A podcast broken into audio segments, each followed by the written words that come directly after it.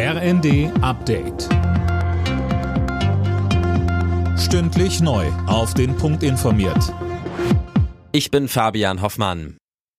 Heute vor genau zwei Jahren hat Russland die Ukraine überfallen. Seitdem wütet der Krieg und ein Ende ist derzeit nicht in Sicht, denn der Konflikt hat sich zu einem Stellungskrieg entwickelt.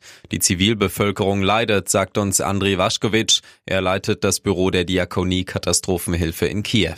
Wir haben Fälle gesehen, wo Kinder durch diese Bombardierungen, durch den Verbleib auch in Luftschutzkellern die Sprache verloren haben, wo Kinder stark traumatisiert sind. Wir kennen diese ganzen Fälle, wo die Kinder auf jedes laute Geräusch reagieren, weil sie Angst haben, dass das Bombardierungen sein können. Das umstrittene Cannabis-Gesetz hat die nächste Hürde genommen. Der Bundestag hat dafür gestimmt. Jetzt fehlt noch das Go des Bundesrats. Dort wird vor allem mit Widerstand aus der Union gerechnet. Kurzum, es bleibt fraglich, ob Erwachsene dann wirklich schon ab April legal Cannabis besitzen dürfen.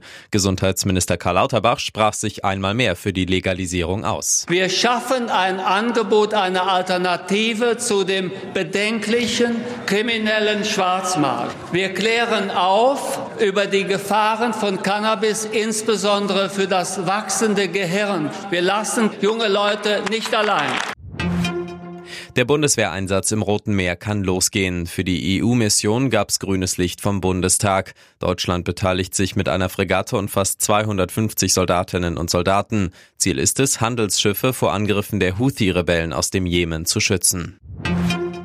Unsere Oscar-Hoffnung Sandra Hüller ist mit dem französischen Filmpreis César als beste Schauspielerin ausgezeichnet worden für ihre Hauptrolle im Film Anatomie eines Falls. Hüller ist dafür auch für einen Oscar nominiert. Die Academy Awards werden in zwei Wochen in LA verliehen.